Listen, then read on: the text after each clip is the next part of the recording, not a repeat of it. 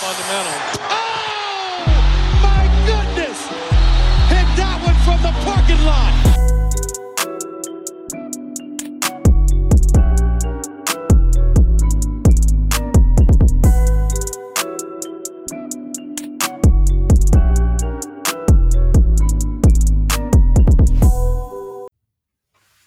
Yes, guten Tag, Leute. Herzlich willkommen zurück bei Vom Parkplatz. Äh, alte Besetzung, Lino, Len.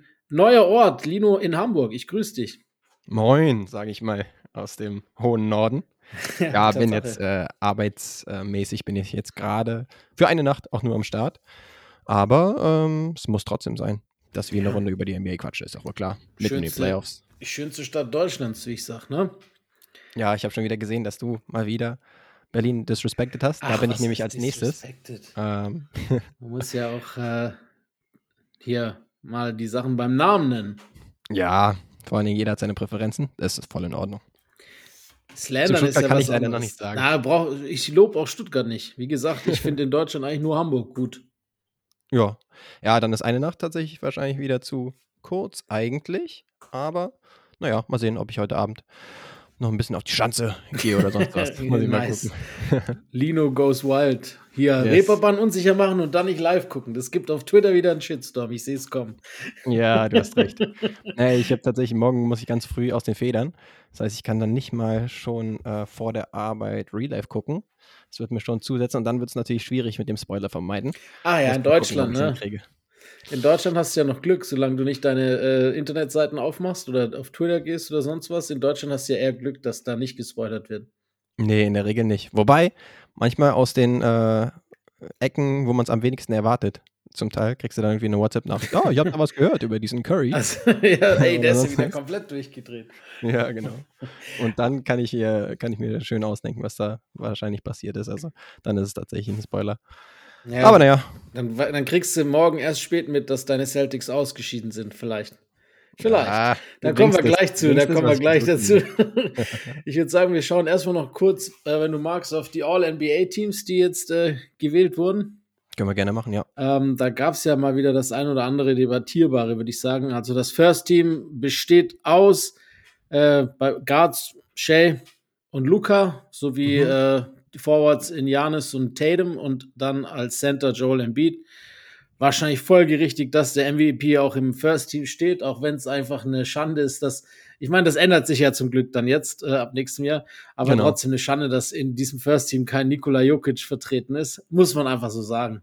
Yes. Ich würde auch sagen, wenn man jetzt schon die Regeln nehmen würde, die eigentlich für nächstes Jahr gelten, dann müsste, glaube ich, in dem Szenario raus, ja, Luka Doncic wahrscheinlich, oder? Und dann müsste der Joker eben rein für ihn, oder? Oder Ähm, vielleicht die wenigsten Tatum? Punkte hatte, hatte äh, Doncic mit 403, Ja, ist aber. Jokic hatte auch nur vi- 364 Punkte. Also er hätte auch punktetechnisch nicht mehr geholt. Aber das liegt natürlich daran, dass Center halt noch als Einzelnes zählt. Wenn der, Richtig. dann wären natürlich auch mehr Punkte, klar.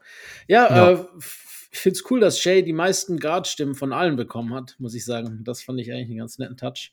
Ja, definitiv. Das, er äh, verdient mit über 30 Punkten im Schnitt, ja. ne? Das Ins Slayen gehievt. Die Schau noch- wir, wir gehen gleich mal in die Snaps ein, aber schauen wir erst kurz noch das Second und das Third Team an. Die Yep. Guards im Second Team sind Stephen Curry und Donovan Mitchell, die Forwards Jalen Brown und äh, Jimmy Butler und vorne dann eben Nikola Jokic im, im Second Team. Mhm. Und im, im Third sind die Guards die Aaron Fox, Damian Lillard, die Forwards LeBron James und Julius Randle und äh, Center Domantas Sabonis. Also ähm, das ist wahrscheinlich das debattierbarste aller Teams. Es gab schon noch ein Ja. paar Snaps so und äh, Mhm. ich glaube, dass viele LeBron nur aus Ehrfurcht gewählt haben und um den Streak äh, aufrechtzuerhalten, jetzt 19 in Folge. Aber sind wir ehrlich, Bisschen Hm. questionable vielleicht. Aufgrund Also- von mehreren Faktoren, weil die Counting Stats zum Beispiel, die sprechen Die natürlich weiterhin für ihn. Die sind absolut da. Aber äh, die Regular Season ist schon gefühlt so lange her, da weiß man gar nicht mehr, worüber man spricht so richtig. Aber äh, allein schon die Anzahl der Spiele. Ich meine, äh, klar, dann kannst du auch wiederum den Case aufmachen. Steph Curry auch nur ein, zwei Spiele mehr gemacht. mh, Aber ich würde halt argumentieren, es geht natürlich auch so ein bisschen um die Konkurrenz auf den jeweiligen Positionen. Mhm. Und äh, Steph Curry für mich noch eine überragendere Einzelleistung geliefert in dieser Saison, meiner Meinung nach. LeBron hat zum Beispiel jetzt, was die Effizienz angeht, nicht ganz so überragend gewesen und auch ansonsten einfach nur so vom Eye-Test, zum Teil halt so ein bisschen, ja, ist lässiger an, angegangen in der Verteidigung, würde ich auch mal sagen. Ja. Äh, in Stretches der Regular Season. Klar, zum Ende hin wurde es äh, sowohl teamtechnisch als auch von ihm denke ich, wieder besser, obwohl er da auch ein bisschen ausgesetzt hat.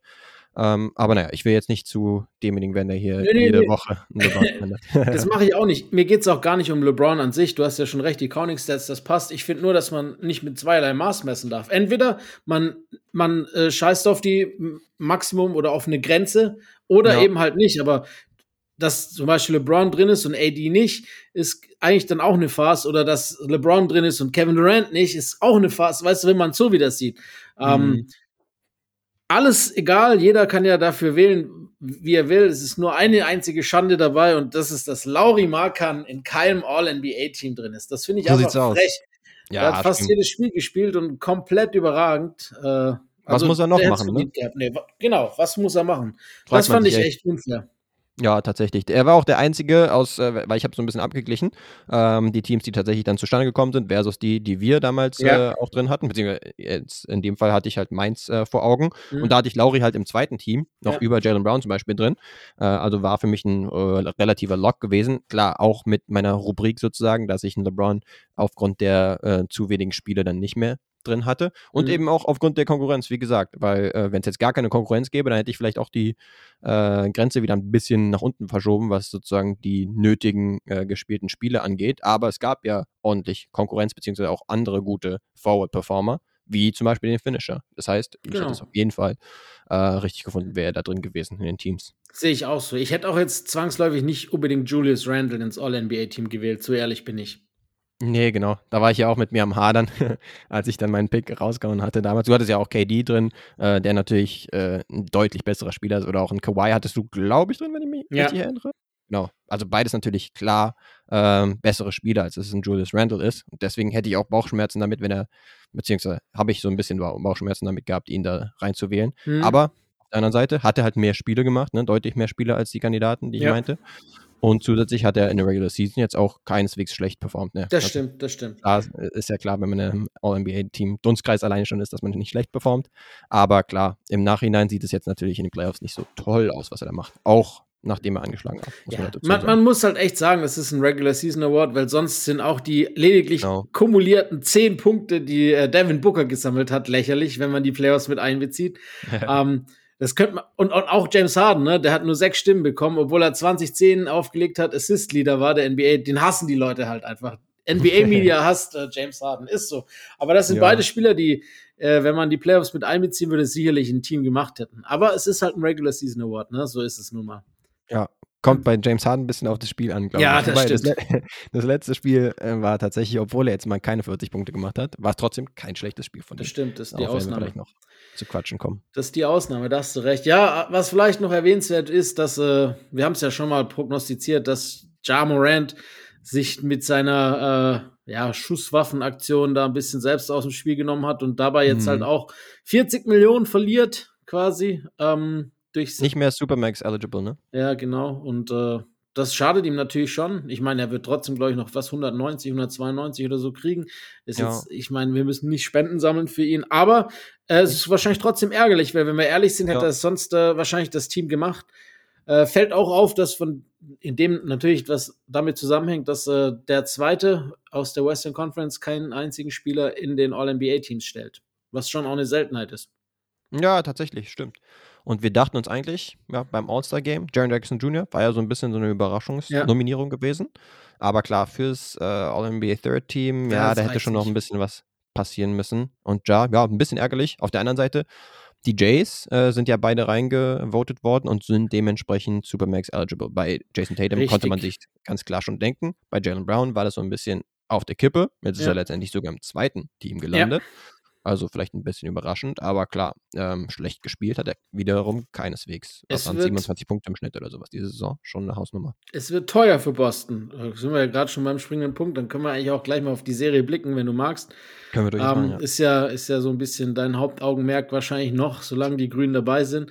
Ähm nee, jetzt, das war ganz im Ernst. Why also, not? Muss also vorab muss man sagen, diese, diese Playoffs machen weiterhin so unfassbar viel Spaß. Jetzt sind wir Ja. in allen Serien der Semis bei 3-2. Das heißt, die Chance, dass wir vielleicht vier Game Sevens bekommen, ist nicht mal so komplett aus der Luft gegriffen. Also die, Nee. die, die Chance ist wirklich, ich meine, es ist jetzt nicht 50-50, aber es ist trotzdem eine Chance, die reell ist. Und das wäre ja mal der abnormale Wahnsinn. Also ich glaube, jeder Ja. NBA-Fan freut sich, die Medien freut sich, die NBA freut sich, die Taschen werden gefüllt und jeder hat Bock. Mhm. Also diese Playoffs sind für mich die besten seit langem. Es macht einfach Ja. unheimlich viel Spaß zu gucken, oder? Muss ich mitgehen, ja. Ich meine, ganz ehrlich, dieses, äh, die Tatsache, dass wir keine Serie haben, die über fünf oder weniger Spiele geht, jetzt in der zweiten Runde zum Beispiel, ist krass. Auch wie viele Upsets wir jetzt schon hatten. Äh, ich meine, der Meisterschaftskandidat Nummer eins von vielen Leuten, Milwaukee, ist schon gar nicht mehr dabei. Dann haben wir Cinderella Stories wie von den, ja, ein Stück weit kann man es auf jeden Fall sagen, von den äh, Miami Heat und den Lakers, die halt bis vor kurzem gefühlt noch auf Platz 13 in der Western Conference gewesen waren und jetzt kurz davor stehen, im Conference Final zu sein. Ähm, das ist auf jeden Fall, das sind Hammer Storylines einfach Ja. und für die NBA natürlich auch extrem geil. Und klar, äh, was war es, glaube ich, an einem Sonntag wäre es sogar möglich gewesen, dass wir da, da, da drei äh, Spiel Drei Game Siebenen Sevens. haben. Das, wie geistesgestört wäre das denn bitte? Ja, das wäre heftig, Mann. Das ist wirklich der feuchte Traum eines jeden NBA-Fans, besonders in ne? Europa. Tatsächlich, ja. Muss ich gucken, ob ich so kurzfristig hinkriege oder ich bin absolut am Sleepwalken, aber ähm, da lehne ich mich jetzt vielleicht ein bisschen aus dem Fenster und sage, da, das muss ich mir eigentlich alles Ja, das ist auch, glaube ich, historisch. Ich wüsste jetzt nicht, wie oft es das gab, ne, dass dann geben. Ja, äh, und es ist und wie gesagt ja auch, ne, dass die Underdogs bis auf Denver eigentlich auch alle noch vorne liegen, ist schon auch krass. Mhm. Ähm, ja, ein Underdog, der vorne liegt, äh, auch wenn es da schwierig ist, Underdog zu sagen, sind eben die Philadelphia 76ers gegen die Boston Celtics. Da steht es 3 zu 2 und äh, sie haben jetzt quasi Matchball zu Hause in Philadelphia heute Nacht. Ähm, sag mal so, die, äh, die, also die, die äh, Chancen von Boston sahen schon besser aus als jetzt, oder? Definitiv, ja. Man hätte wirklich fast schon von einem Must-Win-Spiel in Boston jetzt in Spiel 5 sprechen können. Aber irgendwie haben es alle gemerkt, nur die Celtics nicht wirklich. Also da hat mir irgendwie ein bisschen so die Dringlichkeit, die Urgency hat mir da gefehlt äh, bei den Celtics. Ich meine, Jason Tatum hat sich möglichst dagegen gestemmt. Ich glaube, im dritten Viertel waren es irgendwie seine 18 Punkte oder sowas. Aber insgesamt 11 von 27. Und Jalen Brown mh, hat zum Teil wieder in der zweiten Halbzeit Ja. ist ein bisschen ja, nicht mehr ganz so zur Geltung gekommen. Und dann muss man, ja, muss man Philly schon Props geben, ne? Auswärts äh, so eine Leistung zu liefern. Joel Embiid sieht auf jeden Fall mittlerweile nicht mehr so sehr eingeschränkt aus, äh, gesundheitlich slash, slash fitnesstechnisch. Und dann halt so eine Unterstützung zu kriegen von Tyrese Maxey, Ja. der so äh, vorher echt in der Serie gestruggelt hatte, aber dann mal eben seine 6-3er raushaut. Ähm, und zudem halt James Harden, der bisher für die beiden Siege gesorgt hat in der Serie für Philly, ähm, der jetzt gar nicht so in Erscheinung getreten ist, wie, wie Er ich bereits er meinte. hat nur acht Mit- Würfe genommen, ne? Genau, In- ja. Das ist krass. aber trotzdem ein gutes Spiel gemacht, ne? Ich meine, Ja, 10 Assists ja. zum Beispiel, also Ja. gutes Allround-Spiel, kann man sich nicht beschweren. Und dann halt noch ein paar Rollenspieler, die ganz gut äh, in die Bresche gesprungen sind. Ja, aber ganz ehrlich, von den Celtics haben wir da zu wenig, ne? Also, Mhm. Wie gesagt, da brauchst du ein bisschen mehr Support. Also Derek White, äh, Marcus Smart, von denen zusammen nur vier Field Goals zu kriegen.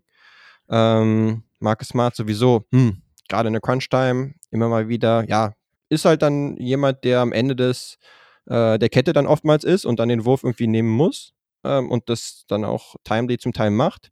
Aber eigentlich will ich den Ball lieber in den Händen von den Jays haben.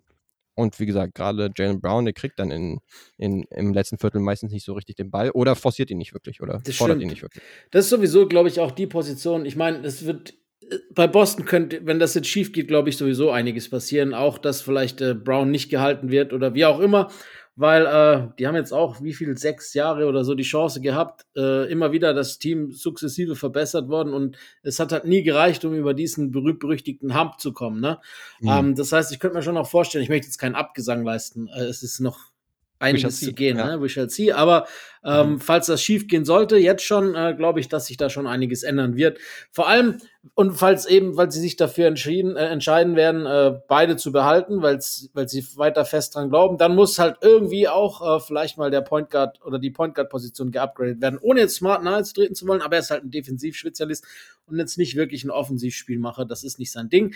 Ähm, und bei eigentlich sind die Celtics auch ohne ihn defensiv sehr gut aufgestellt. Das heißt, ich finde, dass da vielleicht mal einer, der offensiv kreieren könnte, fast wichtiger ist als einer, der irgendwie defensiv hasselt. Ich weiß es nicht.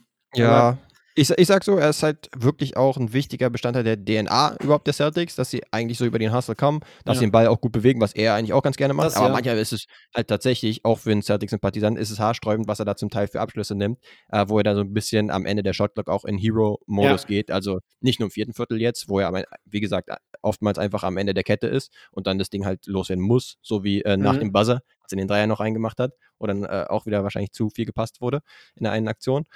Aber ähm, ja, ansonsten, genau, muss man natürlich das alles so ein bisschen hinterfragen, falls es dazu kommt. Äh, wir sind ja genau, jetzt hier noch bei der Seite. Genau, es ist alles noch ähm, im Konjunktiv. Wenn, genau, wenn man jetzt so ein bisschen positiv da sprechen möchte, dann hatten wir zum Beispiel das Ereignis letztes Jahr gegen die Milwaukee Bucks auch in der zweiten Runde wo Jason Tatum dann einfach mit äh, Backs Against the Wall 46 Punkte rausgehauen hat und dann auswärts eben den Sieg in Milwaukee ja, ja. für Spiel 7, was sie dann später gewonnen haben, gesichert hat. Also dagegen hätte ich nicht, äh, nichts mhm. gegen, aber es war natürlich auch ein, ein bisschen ersatzgeschwächtes Milwaukee-Team äh, damals. Jetzt ist es halt schon ein Philly-Team, was ja ziemlich am Klicken ist, sage ich jetzt mal. Du, absolut. Aber auf der anderen Seite muss man auch sagen, dass für Philly dieses Spiel 6 auch wie ein Spiel 7 angehen müsste, eigentlich, weil genau. wenn sie Game 6 zu Hause verlieren, wird es umso schwieriger, Game 7 bei Boston oder in Boston zu holen. Ähm, mhm. was, was auch wieder lustig ist, dass halt quasi, ne, dass man merkt schon noch so, dass dass sowohl als auch, du hast schon noch eine Crowd, die dich zum Sieg führen kann, aber auch eine Crowd, die dich bitterböse auspfeift. Das, ja. ist, das haben die beiden, äh, die beiden Standorte gemein. Hat man ja in Game äh, 5 gesehen, dass Boston schon ziemlich früh von ihren eigenen Fans ziemlich ausgepfiffen wurden. Und ich weiß auch nicht, ob das immer zielführend halt ist, ne? Ja, mega zielführend ist es definitiv nicht. Auf der anderen Seite, hm, haben sich die Celtics vielleicht auch ein bisschen, wie gesagt, auch wegen des Einsatzes, so ja. hat es zumindest ausgesehen, hat sich so ein bisschen sich das eingebrockt. Also ich weiß auch jetzt nicht genau, was die Statements der Spieler danach waren, aber ich kann mir jetzt nicht vorstellen, dass sie gesagt haben, ähm, ich beschwere beschwer mich da mega, sondern eher nach dem Motto, okay, wir müssen den Fans dann noch ein bisschen mehr ähm, Anlass geben, um für uns zu cheeren, ne? Weil wenn am Ende schon die äh, Crunch, nicht Crunch Time, sondern Garbage Time eingeleitet ist, in so einem wichtigen Heimspiel, ähm, wo natürlich eigentlich das Heimteam favorisiert ist, dann ja. spricht es ja auf jeden Fall ordentlich gegen das Heimteam. Aber ja, zu buhen ist natürlich trotzdem so eine andere, so eine Sache, weil du hoffst ja eigentlich auf deine Heimfans und dass die dich da supporten. Genau. Auch durch dünn und dick, würde man. Was, was schätzt du so? Ähm, bist du noch frohen Mutes, dass das äh, heute geschaukelt wird, dass dann Game 7 geforst wird? Also wünschenswert, haben wir ja schon gesagt, wäre es. Ich habe da keine Aktien ja. äh, bei keinem der beiden Teams, von daher geht es mir einfach lediglich darum, dieses diese zwei besten Worte der Sportgeschichte wieder hören zu können. Game 7.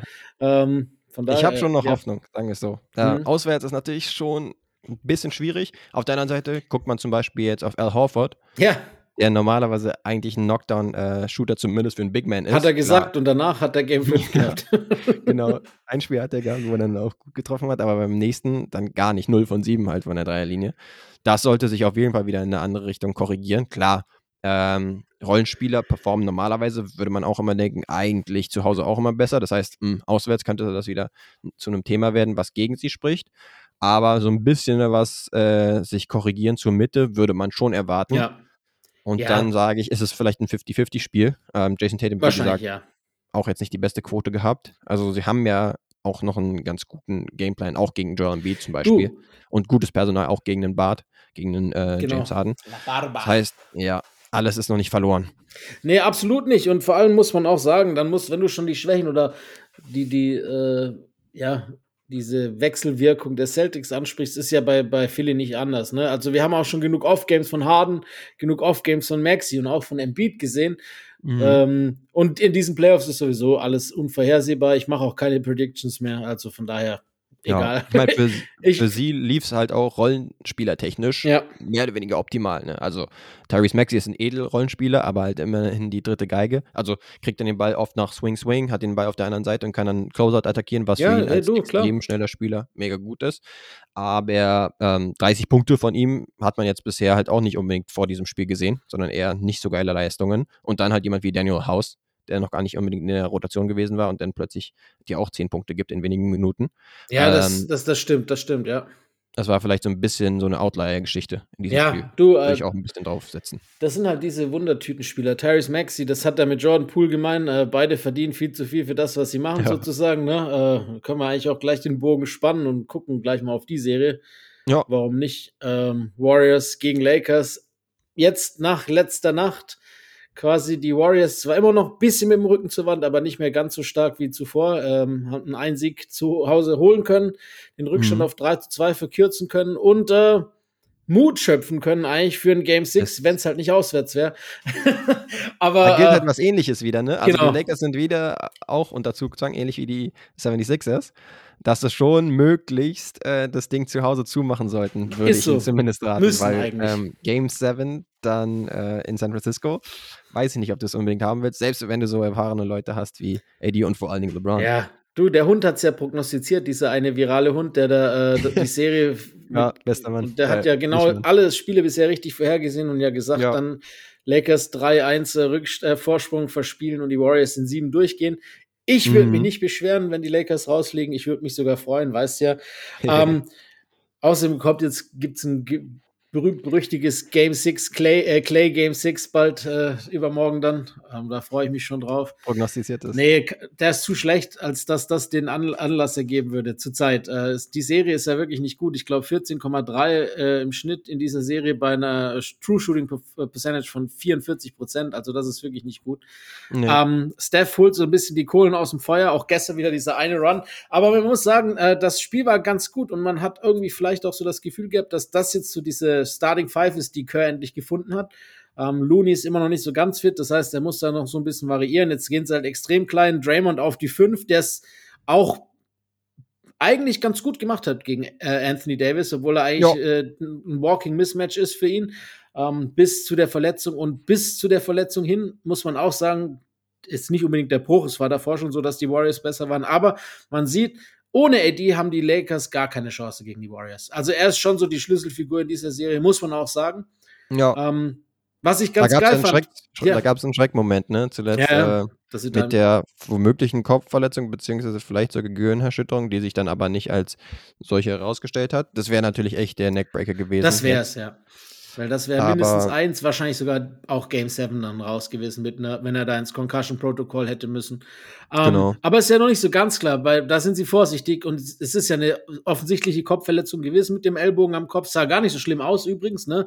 Aber manchmal Nee. ist es halt, wenn es dich, kannst ja nicht, ich meine, ja, ist halt so, ne? Ähm, Genau.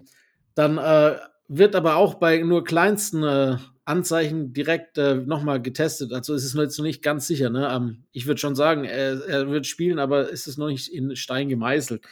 Aber nichtsdestotrotz fand ich den äh, Gameplay ganz gut und äh, manchmal muss man halt auch echt Kerr oder wer auch immer, das ist ja normal, nicht, nicht, das ist nicht trainerabhängig, das machen sie alle, loben, dass er sich so lang und ausgiebig und viel über die Refs beschwert hat, weil gestern war es keine, gab es keine Imparity bei den Free Throws, es war, ich glaube, 15-15 und das Ah, war das erste Mal, dass, äh, dass halt die Warriors gleich oft an der Linie waren wie die Lakers und die, die Schiedsrichter haben auch wirklich viel durchgehen lassen, das muss man sagen und, und bei den Lakers wenig gepfiffen, was die Spiele zuvor gepfiffen wurde, teilweise sogar Offensivfouls gegeben, gegen LeBron, gegen AD auch, ähm, Stimmt. was, was bisschen, bisschen äh, schon vielleicht darauf zurückzuführen ist, dass man sich so laut beschwert hat. Äh, Ham hat sich ja gestern beschwert, das Ja. und so weiter. Es ist immer ganz lustig, aber manchmal ist das Hin und vielleicht schon so ein immer. bisschen eine Überkompensation, weil äh, sie haben viel nicht bekommen, was sie bekommen haben. Und gerade AD, der, äh, der da gegen kleinere Verteidiger eigentlich halt öfters Richtung in der, in der Paint seine Sache machen sollte, mhm. äh, ist dann, äh, das hat das ein oder andere Mal nicht das gepfiffen bekommen, was er die Spiele zuvor gepfiffen bekommen hat. Ne? Ja, ich bin insgesamt eigentlich auch ein Fan von einer Linie, wo es nicht ganz so viele Fouls gibt. Ne? Nicht Ich unbedingt auch. die mega Tiki-Taki-Fouls oder sowas. Aber ja, für die Lakers ist es halt schon so, ne? sie müssten eigentlich inside einen Vorteil haben. Das heißt, es ist nicht einfach nur so, äh, dass die Schiris äh, sie da bevorzugen. Keineswegs würde ich, würde ich tatsächlich argumentieren, sondern sie sind halt ein Team, was ziemlich physisch ist. Auch Dementsprechend- Spielstil halt, gell? Genau, ergibt es halt Sinn, dass sie äh, Fouls ziehen. Ergibt auch so ein bisschen Sinn, dass es im letzten Spiel nicht so war, beziehungsweise ja, da hat man auch so ein bisschen, es hat ein bisschen zum Eye-Test gepasst. Ja. Insofern, dass äh, die Lakers auch, ah, ich will nicht wieder auf LeBron äh, eingehen, aber insgesamt so die defensive Leistung, äh, zum Teil einige Blow-Bys und so weiter, sie waren irgendwie gefühlt nicht so mit dieser Intensität am Start und das hat sich halt auch vorne ein bisschen gezeigt, wo sie eigentlich halt tatsächlich mehr Fouls ziehen müssten, weil sie da die Aggressors sein sollten. Haben sie aber diesmal halt ziemlich äh, ausgeglichen gestaltet. Das müsste jetzt halt, wenn man Lakers-Fan ist, im nächsten Spiel wieder anders sein. Wie gesagt, ist halt wirklich gefährlich. Ne? Zu Hause sollte man schon Spiel 6 für sich entscheiden. Ansonsten wird es ganz haarig. Ja, genau. Also, ich- wie gesagt, in diesen Playoffs würde ich gar nichts mehr äh, für un unrealistisch sehen, aber ähnlich wie für Philly gilt halt, was du ja auch gerade gesagt hast, auch für die Lakers würde ich auch unterschreiben. Jetzt Und dann Golden hoffen- State würde ich vielleicht ja. noch kurz sagen. Andrew Wiggins ähm, Shoutout geben, oder wie?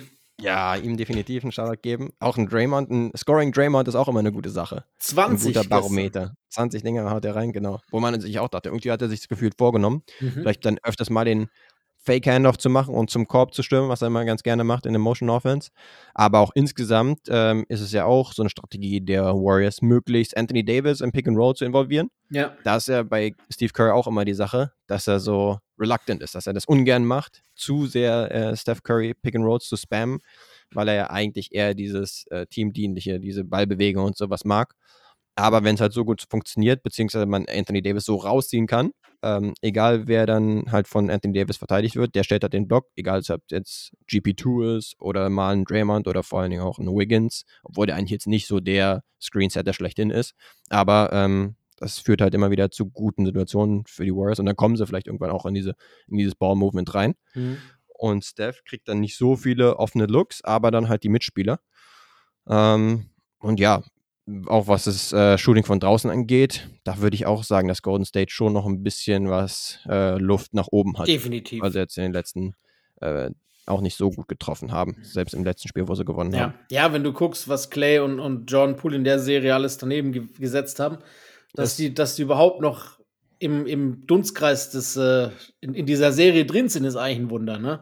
Ähm, Ja, Das muss das man wirklich. Und, und zusätzlich die Verletzung von, von Looney, die äh, noch nicht ganz äh, 100 Pro- er ist auch noch nicht bei 100 Prozent. Also eigentlich Mhm. sind es viele Faktoren, die dafür gesprochen haben, dass die Lakers hätten gestern das Ding sich sichern können, sollen, wie auch immer. Ist nicht Ja. so gekommen. Jetzt sind sie halt auch wieder unter Zugzwang und das ist halt auch ein Druck. Ich meine, du hast schon gesagt, es sind genug Veteranen im Team, die das auffangen können. LeBron hat schon einige Situationen in seiner Karriere erlebt, dass da äh, der auf keinen Fall äh, auf irgendeinen Panikknopf drücken wird. Aber es Ja. ist trotzdem spannend äh, zu sehen und ich bin auch wirklich gespannt, wie das, äh, wie das weitergeht. Das ist, äh, war auch immer so ein bisschen so ein Momentum-Ding, ne? Mhm. Ähm, die, die Spiele, die letzten Spiele waren alle relativ deutlich und es hat sich immer recht früh schon abgezeichnet. Du hast gestern Genau. gesagt, Draymond hat das Ding mit einem Drei eröffnet, was ja auch absurd ist. Ähm, Stimmt. Da muss man direkt schon abpfeifen. da muss man ja eigentlich Game weißt, Over, vorbei. mehr. Du hast vor- nämlich gesagt, ne, mit den 20 gestern, äh, Ja. es war erst das dritte Spiel von ihm mit über 10 in diesen Playoffs. Na krass. Ja, und Ja. natürlich 3 zu 0 in diesen Spielen. Also es ist nicht ganz unwichtig, wenn er auch noch so diesen Scoring-Punch liefern kann. Genau. Ähm, ja, jetzt bin ich mal gespannt. Die Serie mag ich weiterhin irgendwie am meisten. Die finde ich richtig geil. Ah, ich weiß nicht, am meisten. Ein Spiel 7 hätte schon, würde schon Spiel Bock 7 machen, würde ich ne? bei allen gerne sehen, das sage ich dir. Definitiv, ja. Ich meine, wir hatten halt äh, auch eine Hero-Performance von Lonnie Walker IV Ja. äh, im vierten Spiel. vierten. Das war geil. Konnte er leider dann im fünften Spiel, was heißt leider, ähm, kommt auch an, von wem du Fan bist, aber konnte er dann nicht unbedingt so sehr bestätigen. Aber war nicht auch ganz interessant eigentlich von Darwin Ham, dass er das dann mal gemacht hat.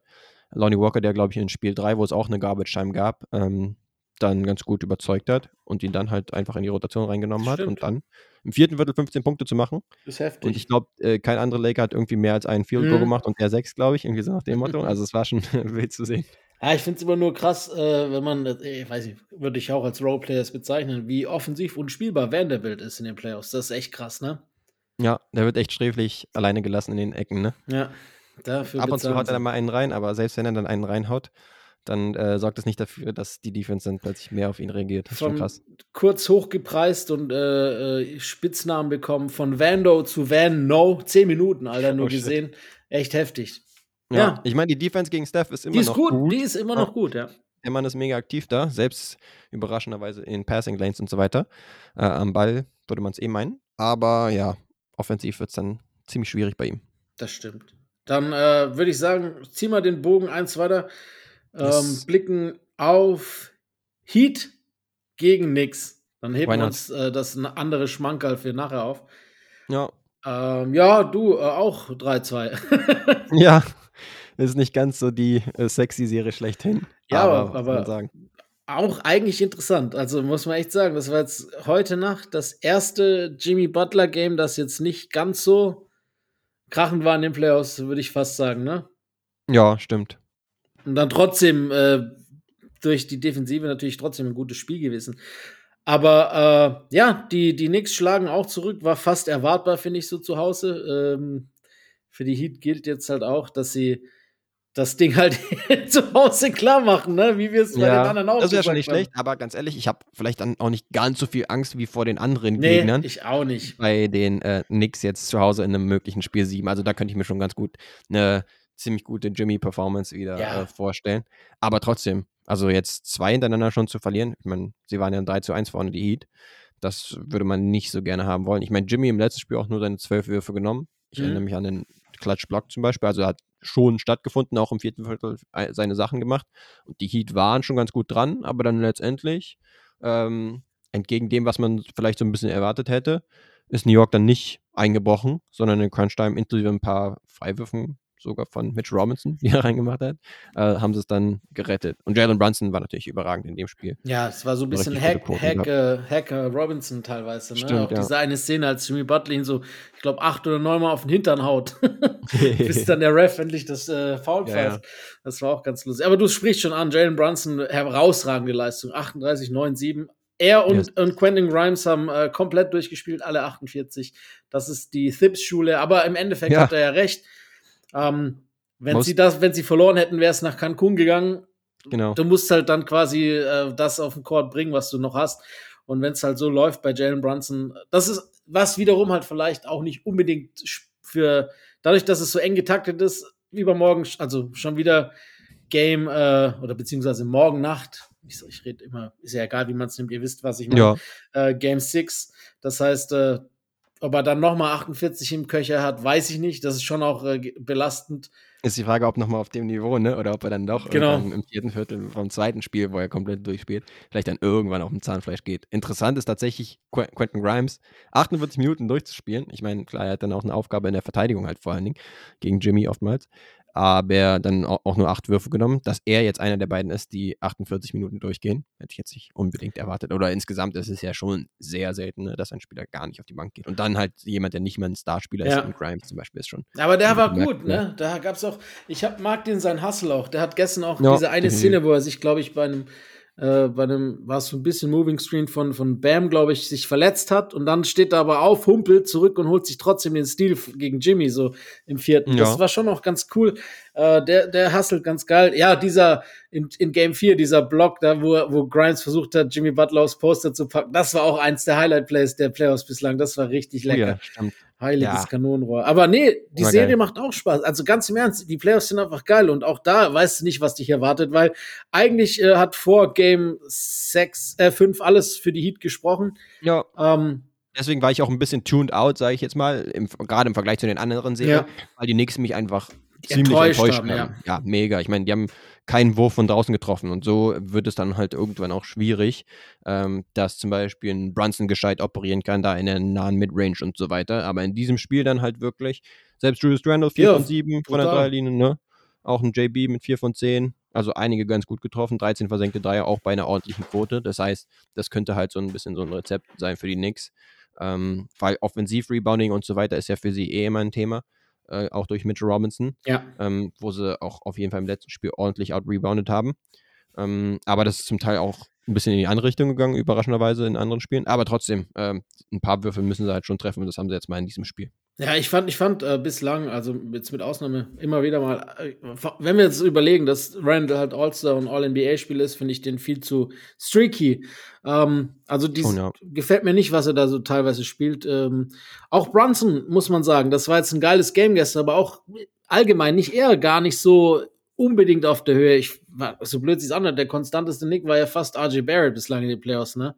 Ja, das stimmt wieder. Ähm, aber ja, Brunson muss halt schon viel machen, ne? Muss er, ja. Creation und so weiter. Und das kann dann schon mal passieren. Also in jedem Spiel würde man es halt von absoluten Superstar-Spielern erwarten, dass sie das äh, dann auch liefern können. Bei solchen Spielern, die ein bisschen drunter zu sehen sind. Ich meine, Brunson ist halt dann so ein Borderline-All-Star-Spieler. Kannst es wahrscheinlich nicht jedes Spiel erwarten. Ja, wenn du, wenn du äh, Mark Cuban fragst, ist er weit dahin, darunter. Ja, genau. Ist, ein Borderline-Starter. Ein Borderline-Starter, der mal eben 38 Ja. hier in der Runde raushaut. Ja, das wäre immer noch einer der Flops der Saison für die Darius Merricks, muss man schon noch sagen. Ja, stimmt. Ihn stattdessen äh, am Start zu haben, anstatt Kyrie Irving. Zu, zusätzlich noch äh, Dorian Finney-Smith. Hm, Ja. Ich glaube, da denken sie sich, wäre nicht schlecht gewesen. Nur äh, zwei Knicks haben übrigens mehr Punkte geholt als äh, Jalen Brunson in ihren ersten zehn Playoff-Games für die Knicks. Uh. Soll ich jetzt raushauen, wen? Hey, Bernard King und Carmelo Anthony. Carmelo hätte ich gesagt. Bernard King wäre mir jetzt nicht so reingefallen. Auf Ja, ich weiß nicht, ich hätte vielleicht auf Patrick Ewing irgendwie ähm, eher noch im Kopf gehabt, aber Stimmt. Interessant ist auch immer, wie jetzt äh, die Knicks-Legenden am Start sind und dann immer maximal Ja. abgefällt werden. John Starks zum Beispiel, der Jordan Anti-Hero damals. Ja. So viel habe ich noch mitgekriegt. Ja, Mello war ja auch schon vor Ort. Stimmt. Das war, war das noch in der Serie davor oder war das Game 1? Eins von Ja, beiden. Ich glaube Game 1 war's. Ja, ist sowieso schon immer ganz interessant oder ganz witzig zumindest zu sehen, wer der sich dann so zeigt, ne? Ja, in Äh, LA und in, Row, in LA. und in New York halt besonders, ne? Da muss man Stimmt, ja. sagen, da ist die Celebrity sich Row schon deutlich juicier als in den anderen. Selbst Jack Nicholson kommt ja gerade wieder zu Lakers spielen. Das erste Mal seit längerer Zeit. Ja, obwohl er angeschlagen war zuletzt, oder? In den letzten Monaten. Jetzt, das konnte er sich aber nicht nehmen lassen jetzt Ja. hier. Wenn die Lakers unerwarteterweise, ja, könnte man sagen, doch noch so weit gekommen sind. Ja, wer weiß, du.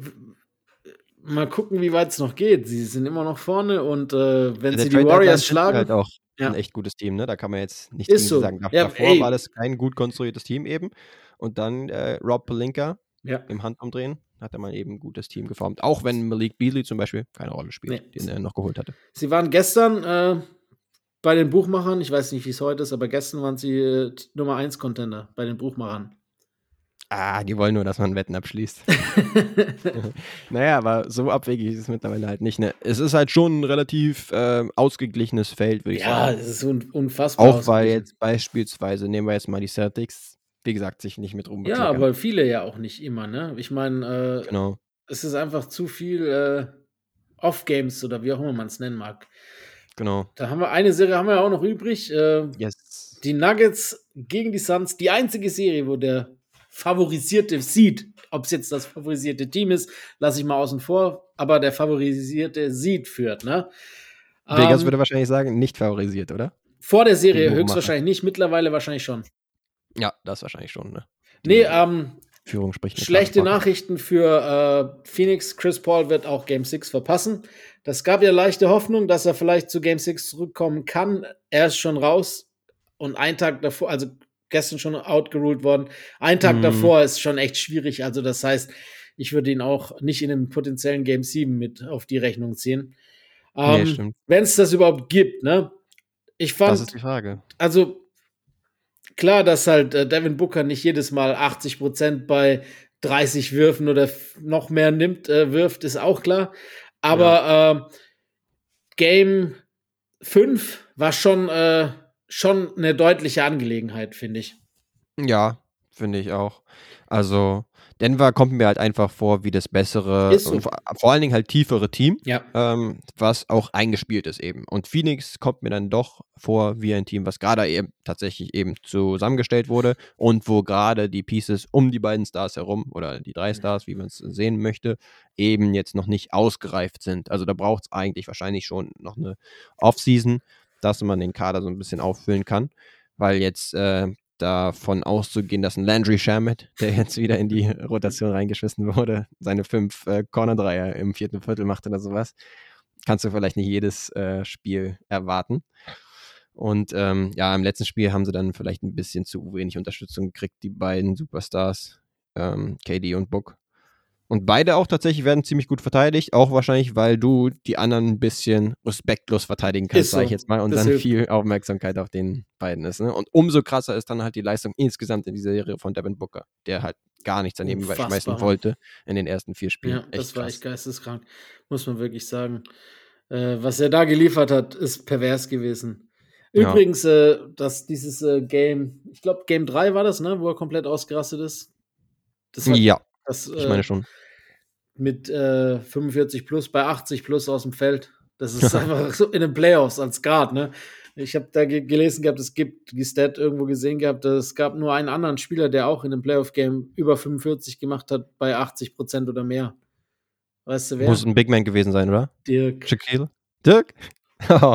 okay, krass. Auch ein Perimeter-lastiger Ja, Spieler eh, mit seinen Würfen. Absolut. Also da lief's. Nee, aber ganz im. Ernst, äh, du hast recht, es fehlt einfach ein bisschen Firepower. Und es fehlt halt auch Chris Paul, der da wenigstens dann noch ein bisschen was initiieren kann. Ähm, das ist für mich, aber die, dieses Zitat wird mich eh wieder in den Arsch beißen, für mich die Serie, Nee. die ich am wenigsten in den Game 7 gehen sehe, weil ich Denver irgendwie, wobei man auch sagen muss, dass bislang noch kein Spiel auswärts eins holen konnte. Es war 2-0, 2-2, jetzt 3-2. Alle Ja. Teams haben ihre Hausaufgaben äh, gemacht. Das war Schwachsinn. Entschuldigung. Nee, Entschuldigung. ähm, jetzt ist halt, Weiß ich nicht. jetzt, nee, ich weiß auch nicht. Jetzt, Ich weiß auch nicht, ob ich dir Props geben soll Nee, oder, nee, oder, lass lieber, oder lieber nicht. ich- Lieber nicht. Ähm, nee, aber ja, Jokic auch brutale Playoffs einfach, muss man sagen. Ja, mittlerweile mausert er sich zum vielleicht besten Performer der gesamten Playoffs. Also offensiv kein Kraut gegen ihn gewachsen. 53 Punkte letztens in dem, in dem, in dem Loss. Ja, also das war Das absurd. Und ein Jock Landale, der ja äh, DeAndre Ayton witzigerweise die Minuten zum Teil abnimmt, der war echt bemitleidenswert, weil sie ihn immer wieder auf einer Insel gelassen haben, weil sie irgendwie das Gefühl hatten, nee, wir, wir fahren ganz gut damit, äh, Jokic dann eher zum Scorer zu machen als zum Passgeber, weil er uns dann komplett äh, rausnimmt äh, aus dem Spiel. Aber ja, dann hieß es halt, dass Jokic äh, to work gegangen ist und äh, nonstop gepunktet hat. Ja, aber das ist auch das große. Problem bei Jokic. Du kannst ihn, du kannst ihm eins nehmen, und dann hat er das andere. Äh, offensiv einfach so gut, dass du Mhm. ihn einfach nicht aufhalten kannst. Das ist einfach Wahnsinn. Ja, der Typ ist ein Wahnsinn. Jetzt schon wieder ein Triple-Double, 29, 13 und 12 im letzten Ja. Spiel. Ähm, All-NBA also, Second Team, aber nur, gell? Darf man nicht vergessen. Ja, was soll man sagen, halt kein elitärer Spieler. Ne? Absoluter Witz. Nee, genau, der muss da spätestens im nächsten Jahr ähm, ist er dann da drin. Diese Shame Bells. Shame. Shame, shame, Shame. Ja. Nee, aber äh, da freue ich mich drauf auf das Game heute Nacht. Das ist mein äh, 4 Uhr Game. Oh ja. ähm, das ist heute Nacht ein bisschen komisch getaktet, glaube ich, wenn ich richtig geguckt habe im, im äh, Schon wieder Überschneidungen oder Ja, aber deutlich diesmal. ist nur eine Stunde, glaube ich, zwischen den beiden Tip-Offs. Äh, Na, nee, falsch geguckt. Mein Fehler. Alles gut. 1.30 Uhr und 4. Das ist perfekt. dann im Spiel danach erst wieder oder was? Oder am Nee, nee, ich habe da irgendwas falsch geguckt gehabt in meinem, vielleicht auch mein Kopf. Auch äh, übermorgen ist dann, äh, beziehungsweise morgen Nacht ist dann auch 1.30 Uhr nix, 4 Uhr Warriors Lakers. Das heißt, Yes. äh, da ist die Möglichkeit gegeben, alles zu gucken. Aber wie gesagt, ich habe mich mittlerweile so eingependelt, dass ich das erste Spiel immer real life gucke und dann das zweite halt live gucke. Dafür Ja. aufstehe. Das ist mir lieber als äh, passt. Muss ja jeder seinen eigenen Rhythmus finden. Also Genau. kann Twitter auch gerne auf mich gehen. Ich gucke auch nur ein Spiel immer live. Mache ich demnächst, dass ich das Ganze ein bisschen Blitz ableite auf dich, Ja, wenn ich aber- wieder attackiert werde. Ne? Kannst du machen, Nee, ist schon okay. Ich, Aber- ich gucke ja wenigstens ein Spiel live. Shit.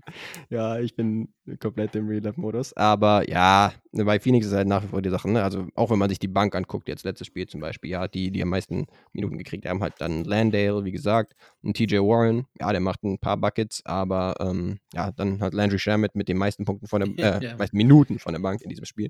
Und dann Terrence Ross wurde auch mal wieder aktiviert. ja, gut, gab auch Garbage Time, ne, muss man auch dazu sagen. Genau, ja, das zusätzlich halt auch. Aber wieder halt niemand mit extrem viel ähm, Leistung bzw. Produktion da von der Bank. Und dann hast du halt zum Beispiel Bruce Brown Ja, im letzten Spiel, der 25 macht. Ähm, so eine Waffe ha haben sie halt einfach nicht, die Phoenix Suns. Nee, Und dann muss es halt wieder eine überirdische Leistung sein von den beiden Stars, auch im nächsten Spiel zu Hause. Dafür, dass sie noch ein Spiel 7 forcieren. Und dann, ja, bin ich bei ihr insofern, als dass ich jetzt nicht unbedingt sehe, dass sie das in zwei Spielen so gut hinkriegen mit dieser defensiven genau. Aufmerksamkeit auf die beiden Stars, obwohl die so gut sind. Genauso sehe ich es auch. Und ohne Chris Paul, wie du schon gesagt hast, weißt du, sie haben halt, klar, sie haben vielleicht äh, mit Jokic einbezogen, die drei, also zwei der drei besten Spieler dieser Serie, aber alles, was danach kommt, ist halt, selbst auch nicht, wenn man gar nicht die Bank mit einbezieht, sondern die Starting Five guckt, du hast halt bei Denver, selbst wenn jetzt mal äh, Jokic oder auch Murray offensiv nicht so gut drauf sind, halt immer einen, entweder mit Porter Jr. oder auch mit Aaron Gordon, bei dem du ja. halt das Gefühl hast, der kann halt auch eine Rolle übernehmen und auch mal wirklich nicht wundern, wenn dann der eine oder andere dann 25 macht, so, ne? Genau. Weil, weil, sie es auch ein bisschen im Arsenal haben. Und, und mhm. das hast du bei Phoenix halt einfach nicht. Okogi ganz schwach bislang in den Playoffs. Äh, Aiden ja. eigentlich auch, muss man sagen. Und Auf der anderen Seite ist halt so ein bisschen, wenn man in die andere Richtung argumentieren will, ist es ja schon erstaunlich, dass sie überhaupt die zwei Siege geholt haben. Ist ne? es, Klar, ist es. Absolut. Dann relativ überirdische Leistungen von den Stars halt. In, inklusive im vierten Spiel waren es, glaube ich, auch jeweils 36. Genau. Und dann halt noch ein bisschen Support von, was war es hier genau? Das war ja dann von Shermit. Ja. Aber ja, also sie sind auch imstande, die beiden äh, in hohem Volumen viel zu scoren und das auch halbwegs effizient. Mhm. Ich würde halt nicht sagen mega effizient, also so krass, äh, wie es in den ersten Spielen war bei Booker, würde ich es jetzt auch nicht erwarten. Weil, nee, wie gesagt, das stimmt. Aber das irgendwie muss es sich auch immer wieder angleichen. Aber dann kommt halt zu wenig von den anderen. Ist ein guter Punkt, aber, ne? Aber es, es bedarf halt übernatürlicher Leistungen von beiden im gleichen Game fast, um eben die Siege zu holen. Und das halt noch jetzt zweimal Back-to-Back -back ist boah, nicht unbedingt sehr wahrscheinlich. Ja, ein sehr tough Task, würde ich auch sagen. Ja. Wahrscheinlich so, dann, ja, du sagst es schon, ne? Eher eine geringere Wahrscheinlichkeit im Vergleich zu den anderen 2 zu 3 Serien, dass da noch ein äh, Comeback drin ist. Ich bleib dabei, KD ist schon einer der most unlucky oder der unluckiest Players in den Playoffs überhaupt. Du sagst unlucky? Ja, schon noch oft. Ich meine, wenn man die zwei Warriors-Jahre ausklammert. Ach so, ja. Du meinst jetzt, so was äh, Verletzungen ihm jetzt in dem Fall nicht wirklich einen Vorwurf nö, machen? würde ich auch nicht. Kann man Weil ja die letzten Spiele waren jetzt die Quoten halt auch nicht so ja, gut bei ihm. Gut, ne? Du hast ja schon gesagt, woran das liegen könnte. Also, wenn du nur zwei Spiele hast, auf die du aufpassen musst, Einerseits das und dann hat er auch für seine Verhältnisse gefühlt Moneys daneben gehauen. Das stimmt, Teil, das kann, aus, aus der Midrange. Und, und, Unglücklich, ne? Ja, und Game 5 hat mir zum Beispiel gar nicht, ich bin ja, ich würde ihn ja eigentlich immer verteidigen, aber Game 5 hat mir überhaupt nicht defensiv auch gefallen. Da gab es hm. so ein paar Szenen, wo er, wo er schon so fast abgehakt hatte und das, das nervt mich. Da gab es eine Szene gegen Christian Brown, ähm, wo er ihm den Ball zupasst, so ganz billiger Turnover, kann passieren, aber dann äh, begleitet er ihn nur Richtung Defensive und eigentlich ist er vor ihm am Rim, aber er lässt ihn einfach zum Dank hoch, ohne dass er auch nur contestet. Und das fand ich, sowas mag ich gar nicht dann zum Beispiel, weil das ist schon so ja. ein Aufgeben oder Abschenken. Das ist auch kein gutes Signal an deine Teammates und so. Und äh, ja, genau. wenn man ihn mal kritisieren darf, dann dafür. Darf man, genau. Ja, insgesamt ist es auch noch ein ganz guter Playoff-Run vor ihm, ne? Also es ist ja, nicht so, dass er da komplett abfällt oder sowas. Äh, aber genau, äh, gibt schon ein paar Sachen zu kritisieren. So ist Selbst das. bei KD. Auf ja. hohem Niveau natürlich. Ey, aber KD ist, ist und bleibt äh, einer der besten Spieler der Welt. also nichts gegen den. Nichts ja, gegen den. Obwohl er ein All-NBA-Snub ist, obwohl er nicht mehr das gepackt hat. Ja, das ist halt wiederum die Frage, ne? Ja, wie man das angeht. Nächste Saison gefälligst 65 Spiele machen, weil sonst bist du komplett aus der Story raus und wir haben Cal Bridges im ersten Team. Das stimmt, das stimmt. Ich meine, es war ab nächster Saison. Das wäre gut. Mikal Bridges hätte es verdient. Why not? Brooklyn Bridges. Und damit würde ich sagen. Gehen wir weiter. Yes. Dann, du bringst jemanden mit. Ja, würde ich sagen. Äh, Statline zuerst, wie immer. Ich habe eine dabei für dich. Äh, ich bin Let's mal gespannt.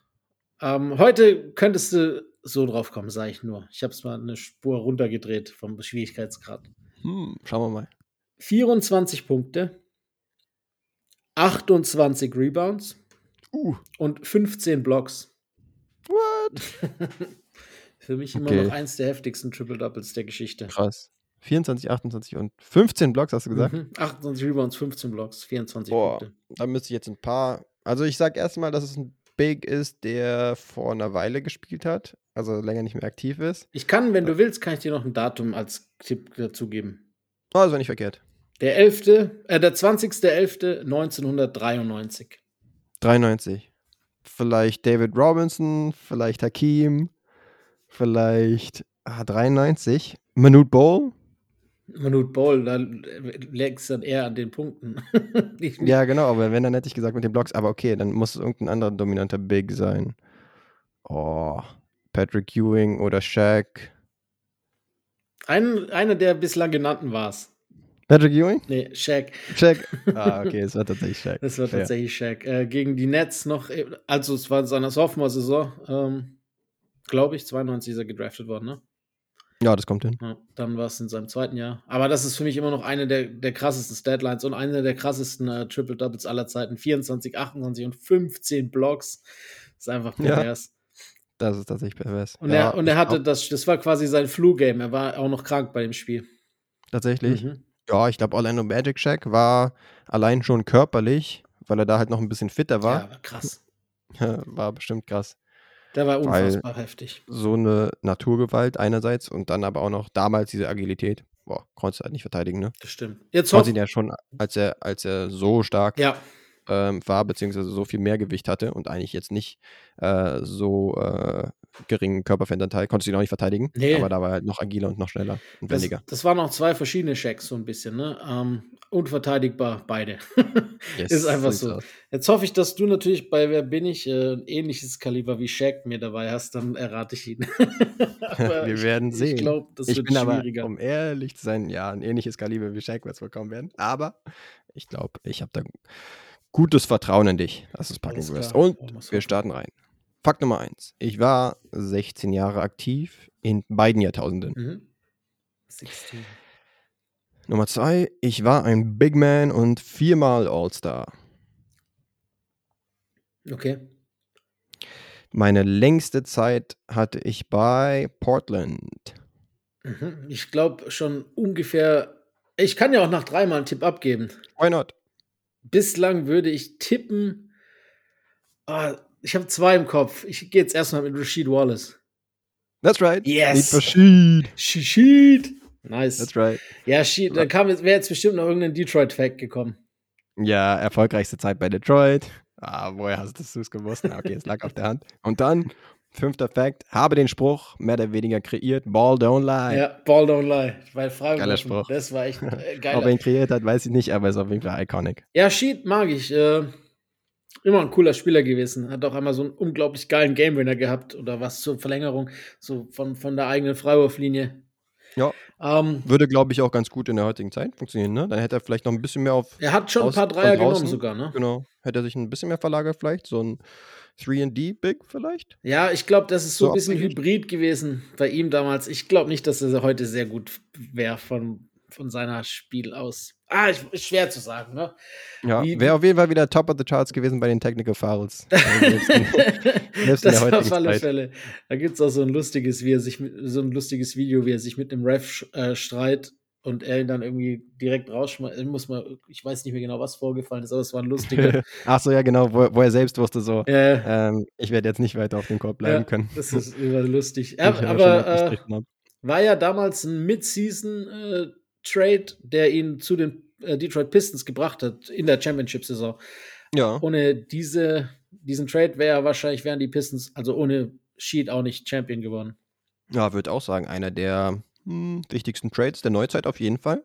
Äh, einfach, weil er in der gleichen Saison ja noch die Meisterschaft geholt hat und dann auch Absolut. noch danach äh, einige gute Jahre bei Detroit hatte. Ja, die waren sehr kompetitiv und waren ja auch immer echt weit. Ähm, Ja, das, ist so, das ist ja so dieses What If, ne, was man sagt immer, wenn man ja denkt äh, an diese berühmt-berüchtigte Draft mit, mit Mello, mit LeBron, mit Wade. Ähm, was wäre gewesen, wenn die Pistons damals eben halt an zwei, wie jeder gedacht hätte, Mello picken und nicht mit Darko Milicic gehen? Ähm, Yes. Das ist so, ne? Wären sie erfolgreicher gewesen, hätten sie die anderen Chips vielleicht noch geholt, weil diese Shooting Power von Mello wäre wichtig gewesen. Andererseits hätte er vielleicht das Teamgefüge auseinandergebracht und Sheet Ja. wäre nie gekommen. Das heißt, man weiß es nie. Lustigerweise ist Respekt Darko Milicic. ja, war der Erste, der einen Titel geholt hat von diesem. Der von Mann dieser war essentiell für den Championship Run auf jeden Fall. Mittlerweile ist Wahrscheinlich er- im Locker Room. Weißt du, was er mittlerweile macht? Ist lustig. Irgendwas Wildes. Er ist Apfelbauer. Oh ja, Ja, tatsächlich. ich wollte sagen, irgendwas Landwirtschafts. er ist tatsächlich Apfelbauer in, äh, zu Hause in. Serbien. Aber gut, den, den, den, der Ring hängt oder wie auch immer. In Falls er ihn nicht irgendwie gekauft hat, Nö, ich weil glaube, er an Geld kommen musste. glaub, hoffentlich. Geldprobleme habe ich bei ihm noch nie gehört irgendwie. Ja, ich meine auch mitgekriegt zu haben. War der nicht irgendwie im Wrestling aktiv? Ja, nee, der war äh, MMA, glaube ich, hat er gemacht. Auch eine wilde Sache. Also Mixed so Martial ein Arts. 2,13 Meter Typ. Mhm. Weiß nicht, ob ich da im Ring unbedingt mit ihm stehen wollen würde. Da wären wir wieder bei der Shaq-Sache. Inwiefern? Ja, wenn du so groß bist und dann halt entweder noch ein bisschen kämpfen kannst, wie vielleicht Milicic, oder halt so schwer bist wie Shaq, ist es halt schwer, den zu besiegen. Auf dem Court und off the Court. Ja, das stimmt tatsächlich. Ich würde jetzt nicht äh, gegen Shaq kämpfen wollen, auch wenn er vielleicht gar nicht weiß, wie man boxt, weißt du? Aber du kriegst nee. ihn ja eh nicht umgeworfen. Du kommst ja nicht mal so hoch, um ihn überhaupt zu treffen. Und er muss nur wahrscheinlich einmal schwingen und dich erwischen und du fliegst 40 Meter zurück. Yep. Ja. Das äh, wissen wahrscheinlich auch die Jungs von NBA und TNT und kommen ihm da nicht zu nahe. ja, gestern gab, hast du das gesehen? Gestern gab es ja ein bisschen Kritik, weil er und Chuck sich so gefreut haben über diese Rollstuhlaktion. Äh, ich bin mir sicher, das war nicht so gemeint, wie sie es gemeint haben. Da war er. Ah, okay, mit Anthony Davis ja, meinst du? Da war er Paul Pierce oder? im Hinterkopf. Ähm, Stimmt, ja. Ja, genau. Da bin ich auch ein bisschen hinterher ähm, gewesen, was ich jetzt davon halten soll, weil ich meine, wenn du darüber lachst, dann kannst du oftmals ja nichts äh, dagegen. Und ich glaube, es ist jetzt nicht böse gemeint gewesen, sondern die haben sich tatsächlich dann an Paul Pierce erinnert. 100 Pro, ähm, ja, weil, er auf, weil er auf Toilette musste, weil er scheißen musste, ähm, sich hat raus kutschieren lassen. Und bei Anthony Davis war es halt wirklich eine, eine Vorsichtsmaßnahme, weil man nicht wusste, okay, genau. ähm, hat er vielleicht eine Gehirnerschütterung und dann ist es besser, halt äh, den Kopf auch äh, gerade zu halten und so weiter. Ja. Aber in dem Moment wusste ich, weiß jetzt nicht, ob sie das erst Nein, nein, das war auch, ich glaube glaub ich tatsächlich nicht. Es war ja auch schon äh, Entwarnung gegeben in diesem Zeitpunkt. Also es war schon, es hieß schon, Darwin Ham hatte, glaube ich, schon gesagt, dass er im Lockerroom, dass alles gut aussieht, dass er, dass ihm gut geht und so. Und dann war auch da schon, also die, die Schwere der Situation schon aufgelöst sozusagen. Um, und dann, ja. dann ging es halt um den Rollstuhl und dann äh, erinnert man sich natürlich, wenn NBA und Rollstuhl, dann muss man zwangsläufig lachen, weil jeder, jeder immer an diese Paul Pierce-Szene denkt. Das ist ja ist lustig, genau. ne? Man. Ja, das stimmt. Insofern keinen so riesigen Vorwurf. Ich habe da halt ein paar auch auf Twitter gesehen, ne, die sich da echauffiert ja, hab haben. Ich auch gesehen. Man kann halt den oder den äh, Stance da nehmen. Ähm, aber genau, ich würde da. Ja, und ich meine, dass, dass, dass Shaq, dass die, die Jungs da manchmal ein bisschen drüber sind in, in vielerlei Hinsicht, das, ja. das darf man nicht ausblenden. Äh, ich glaube, genau. die Sendung ist, bewegt sich auch immer relativ knapp vor dem Canceln. Aber äh, das gehört halt irgendwie auch dazu und das macht die Sendung halt auch so verdammt lustig. Ich meine, äh, keine Ahnung. Und ein Ernie ist halt dann der perfekte Mann, um ja. da ein bisschen das Gegengewicht zu machen, ne, damit es nicht komplett aus, aus den Ufern gerät. So Mediator. Und auch, auch Kenny, auch wenn man es ihm gar nicht zutraut, ist ja da eher so ein bisschen, was diese Richtung betrifft, äh, konservativer eingestellt als die anderen beiden. Das stimmt schon, ja. Weil Shaq und, und Chuck äh, nehmen definitiv nie auch nur irgendein Blatt vor den Mund. Nee, genau. Das macht auch. Aber das haben sie auch in ihrer Karriere nicht. Und das haben sie sich auch hart erarbeitet. Guck dir mal äh, Chuck an während seiner Karriere. Der wäre heutzutage niemals äh, so lange auf dem Court geblieben, weil er immer suspendiert gewesen wäre. Stimmt, ja. Mittlerweile ist er schon jetzt in seiner NBA und TNT-Zeit so ein bisschen zum Meme geworden, beziehungsweise zum Meme-Lieferant. Aber Leute müssten sich wahrscheinlich schon nochmal äh, Highlights von ihm aus der aktiven Zeit zu Gemüte führen, um zu sehen, okay, der war echt eine Naturgewalt auch. Dazu sage ich, guaranteed. Dann weißt du Bescheid, dass es in die andere Richtung geht. Also, nee, nee, der Typ ist wirklich. Ey, ich, ich mache auch keine, ich lache auch nicht über ihn, ich lache mit ihm, ich liebe den Typen, auch als äh, als Analyst würde ich jetzt, äh, das wäre zu viel gesagt, als Moderator oder wie auch immer man es nennen mag. Genau. Man um, weiß ähm, halt, wenn man einschaltet, was man von den beiden kriegt. Genau. Jetzt, jetzt nicht die ja. tiefgründigste Analyse aller Zeiten, aber halt wirklich. Nee, und äh, als Spieler. Shits and Giggles. Eins der härtesten Biester überhaupt. So anders heißt für seine Position und was der an Rebounds gepflückt hat und was der auch, nee, wirklich, wie schnell der teilweise war. Das ist so, diese, wie man es eigentlich von LeBron kennt, für die Jüngeren von euch, so dieses Full Court äh, Freight Train vom Hell, das war eigentlich OG Charles Barkley. Richtiger Kugelblitz. ja, Aikton. Guckt es euch an, wenn ihr, äh, klar, ich meine, wer kennt nicht Charles Barkley, aber wer jetzt nicht so viele Highlights von ihm auf dem Kasten oder auf dem Schirm hat, gebt euch mal äh, das Ratten, äh, wie heißt Mäuseloch, nee, Rasenloch, Rasenbau, wie auch immer. Ja, Charles Barkley und wandert dort ja. hinein und hinunter und äh, verbringt einige Stunden. Macht einerseits das und was ihr auch gerne machen könnt, ist ein bisschen Liebe zu, sagen, äh, zu zeigen für den Podcast und zwar, indem ihr fünf Sterne da lasst, überall, wo man das so machen kann. Und vielleicht auch eine positive Bewertung. Freuen wir uns immer drüber. Auf Apple Podcasts, auf Spotify und so weiter. Und ansonsten bleibt uns nur noch zu sagen, viel Spaß weiterhin bei den Playoffs und wir hören uns hoffentlich nächste Woche ja, wieder. Und viel Spaß bei hoffentlich vier Game Sevens. Oh ja. ciao, ciao. Fundamental. Oh, my goodness! Hit that one from the parking lot!